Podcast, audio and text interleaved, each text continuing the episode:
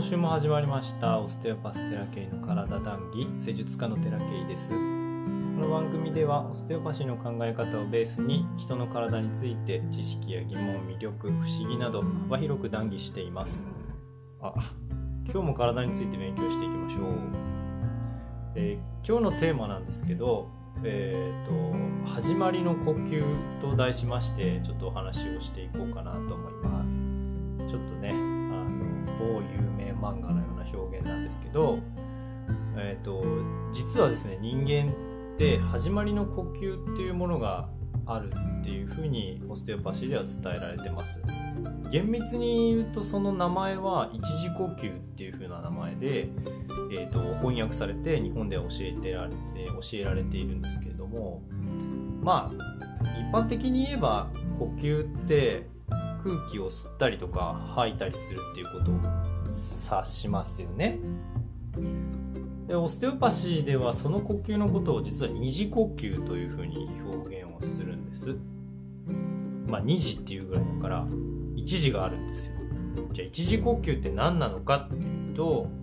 えー、と実はどこ始まりかって言ったらもう卵の時からある動きがあるんですね実は人間っていうのは呼吸を止めてても自動的に体がこううねうねと動いているんですけど膨らんだり閉じたりとか、えー、とねじれたりとか曲がったりとかそれぞれ組織組織部分部分で特有の動きをしているんですね。いつも施術をされた人はわかると思うんですけど頭をこ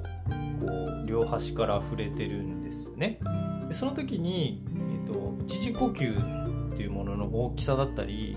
質感を見てますで頭の骨っていうのはこう解剖学的に見るとこうたくさんの継ぎ目があるんですよね。でその継ぎ目っていうのは実はお医者さんの世界では動かないっていうふうに教えられているんですよ。今どうなのかなわかんないけど、えっと、これがオステオパシーの世界では生きてる人だとくっついたり離れたり曲がったりして動いてますっていうふうに教えられるんですね。これが、えーと、一時呼吸の一つの動きですと。頭蓋だけじゃなくてこう全身の骨とか内臓とかも実は動いてたりするんですけどじゃあこの動きがどのような作用を生み出しているのかって言ったら大雑把に言うと体液の循環なんですよね。で体液の循環って言われたらもちろん心臓とか、えっと、筋肉がこう力を入れることによってこう血液を押し戻したりとか体液を押し戻したりとかする筋ポンプ作用っていうのがあるんですけどそれとかあと呼吸二次呼吸で、えっと、横隔膜動くじゃないですか。それによって、えっと、液体が動くっていうポンプ作用もあるんですけどそういうのが大体大きな枠を占めてるんですけどこのおと一時呼吸って何なのかって言ったら脳脊髄液の循環に大きく関与しているっていうふうに教えられるんですね。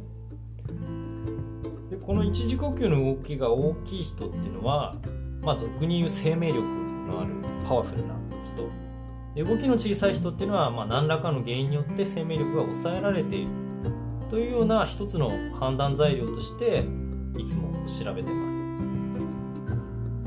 でまあ、人間なんでねえーと、いろんな社会的なあ抑圧とかあると思うんですけど、まあ、人生思い通りに生きてる人って、まあ、そんなに多くはないと思うんですけどそういったストレスとかあちょっとしたトラウマなんかでもこの一時呼吸っていうのは案外抑え込まれたりするので眠れないとか疲れが取れないっていった症状を持ってる方は一時呼吸が小さい人が多いです。でこの一時呼吸はこの一般的に言われてる呼吸二次呼吸肺呼吸ですね。に影響をされたり逆に影響を及ぼしたりするこの相互関係が成り立っているので、えーと、普段の呼吸っていうものを普段の呼吸って絶対に口からしない方がいいんですよ。まあ鼻鼻って空気をねこうろ過する作用があったりとか、えー、空気の湿度を上げたりとか